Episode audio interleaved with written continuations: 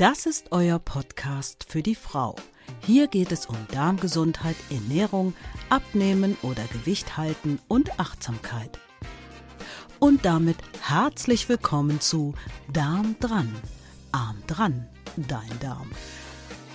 Mit der Webapothekerin Linda Venent.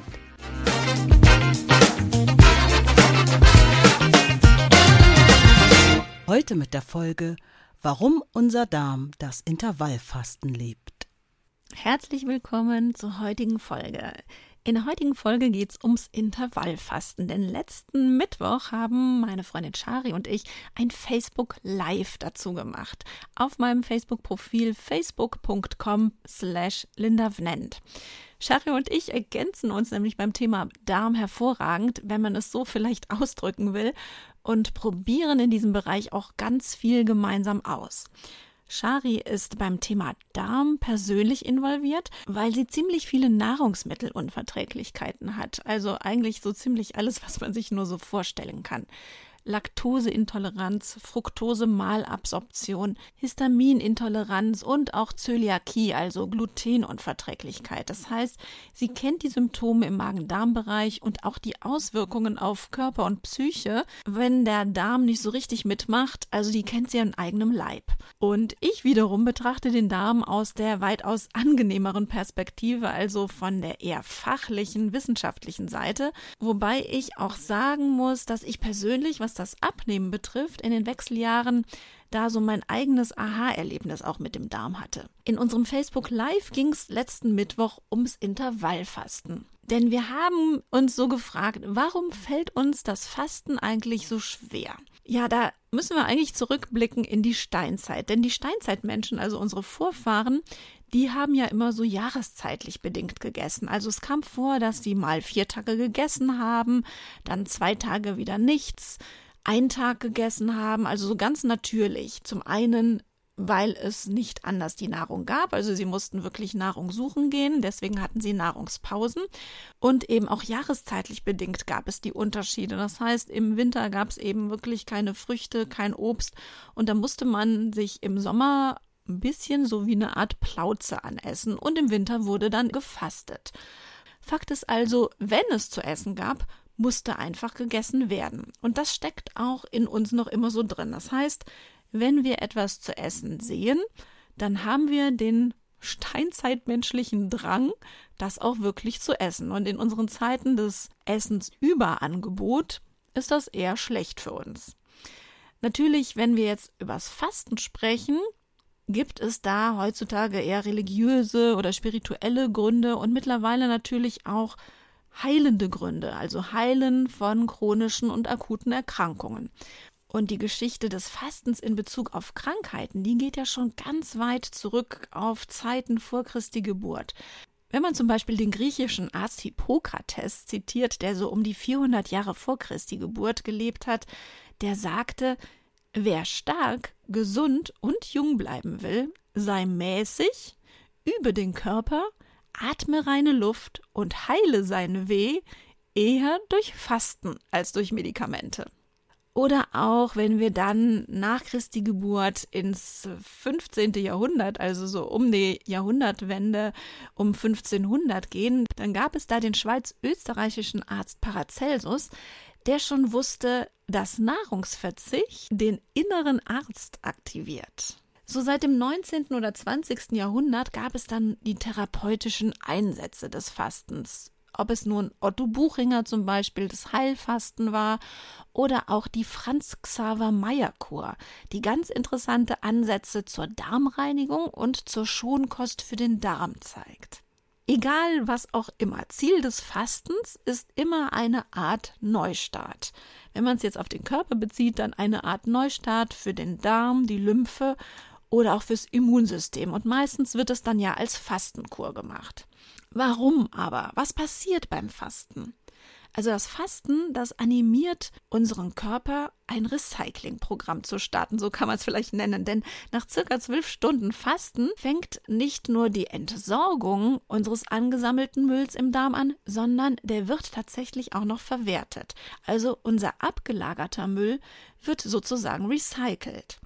Und zwar mit Säure, also mit Säure aus dem, aus dem Magen, der Magensäure und Verdauungsenzymen werden diese abgelagerten Müllbestandteile, wenn man so will, klein gemacht und neu zusammengesetzt.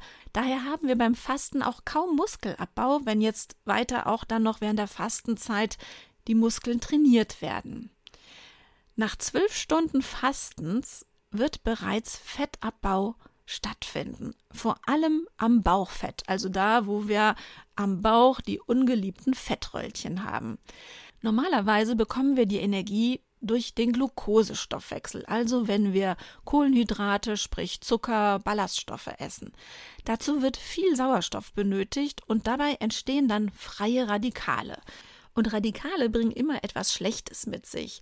Sie stehen für Veränderungen an unseren Körperzellstrukturen, wie zum Beispiel, wenn wir es nur noch nett ausdrücken wollen, der vorzeitigen Hautalterung, bis hin zu, dass Krebs entstehen könnte.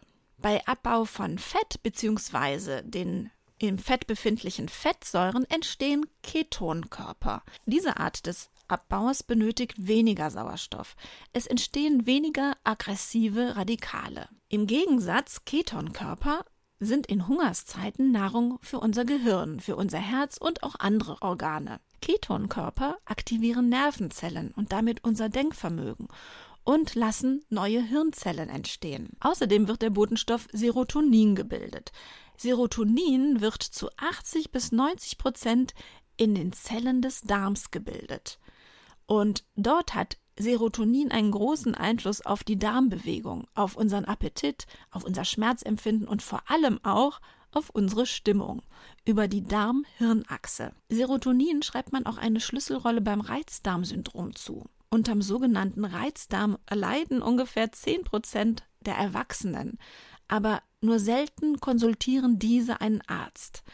Was ist ein Reizdarm? Vom Reizdarm spricht man, wenn man eigentlich keine organischen Ursachen für die gestörte Darmfunktion hat, die sich äußert wie Durchfall, Bauchschmerzen, Verstopfungen und Blähungen. Wenn man also quasi so möchte, ist es eine Art Ausschlussdiagnose. Das heißt, man schließt aus, dass es irgendwelche anderen organischen Ursachen für diese gestörte Darmfunktion gibt. Dieser Reizdarm beeinträchtigt unsere Lebensqualität enorm. Und meistens ist es auch so, dass es nicht der Reizdarm alleine ist, der auftritt. Meistens kommen noch andere Beeinträchtigungen oder Erkrankungen hinzu. Es kann einhergehen mit Migräne, Rückenschmerzen, Fibromyalgien oder auch Depressionen. Die Ursachen des Reizdarms, die sind unklar. Gegebenenfalls kommen sie durch Infektionen im Darm zustande, also durch eine sogenannte Dysbiose. Dysbiose sagt man, wenn man das Mikrobiom, also unsere Darmflora, im Ungleichgewicht hat. Bei diesem ganzen unklaren Geschehen des Reizdarms spielt Serotonin anscheinend eine Schlüsselrolle beim Schmerzempfinden und bei der Darmfunktion. Außerdem ist Serotonin uns aber auch noch bekannt als Glückshormon. Das heißt also auch, wenn der Darm nicht in Ordnung ist und wir wissen, dass Serotonin zu 80 bis 90 Prozent in den Darmzellen gebildet wird, haben wir es eher mit Depressionen zu tun oder leiden wir eher an Depressionen. Oder auch andersrum, wenn wir dann wirklich mal durchs Fasten, also durch eine Nahrungspause, unseren Darm entlasten, dann haben wir Glücksgefühle. Und das kennen auch viele, die das Fasten schon mal über längere Zeit durchgeführt haben. Die sprechen dann von einer Art Euphorie. Das heißt, wenn wir also den Darm beruhigen, den Darm als Sitz der Gesundheit und als sogenanntes Bauchhirn, dann haben wir nicht nur mehr Glückshormone wie das Serotonin, was besser gebildet werden kann, sondern wir haben auch mal Ruhe in der Verdauungstätigkeit. Dadurch können wieder gute Darmbakterien Aufwind bekommen und Reparaturmechanismen in den Darmwänden in Ruhe stattfinden. Es werden Entzündungen reduziert. Entzündungen entstehen nämlich bei vielen Erkrankungen im Darm ganz im Geheimen, sogenannte Silent Inflammations, also stille Entzündungen. Diese Entzündungen entstehen, wenn Reparaturvorgänge im Gang sind. Oftmals möchten wir aber Entzündungen direkt von Medikamenten unterbinden, also beenden wir damit auch die Reparatur und stören so den Körper eigentlich im Heilungsprozess. Entzündungen werden natürlicherweise nämlich eigentlich nur beendet, wenn ihre Funktion erfüllt wurde, also wenn der Heilungsprozess beendet ist. Das ist insofern interessant, weil man bei fastenden Patienten, die zum Beispiel Intervallfasten machen, den Entzündungsmarker im Blut kontrolliert hat und festgestellt hat, dass der bei diesen Menschen in den Normalbereich gefallen ist. Das heißt, dass Entzündungen auf ganz natürliche Art und Weise runtergefahren werden. Apropos Entzündungen. Wenn wir durch Fasten, wie eben schon gesagt, einen Angriff auf unser Bauchfett starten, ist das in mehrfacher Hinsicht gut. Denn Bauchfett schüttet auch ganz viele entzündungsverursachende Botenstoffe aus. Ein weiteres Problem wird auch noch gelöst, wenn wir unser Bauchfett verringern, denn Bauchfett verhindert, dass unser Gehirn das Sättigungshormon Leptin erkennt. Reduzieren wir also unser Bauchfett, kann unser Gehirn auch wieder besser Sättigung spüren, weil Leptin erkannt wird. Was gibt es jetzt für verschiedene Formen des Intervallfasten? Ich glaube, am besten bekannt oder am beliebtesten ist das sogenannte 16 zu 8 Intervallfasten. Das bedeutet, dass man 16 Stunden nichts isst und 8 Stunden isst.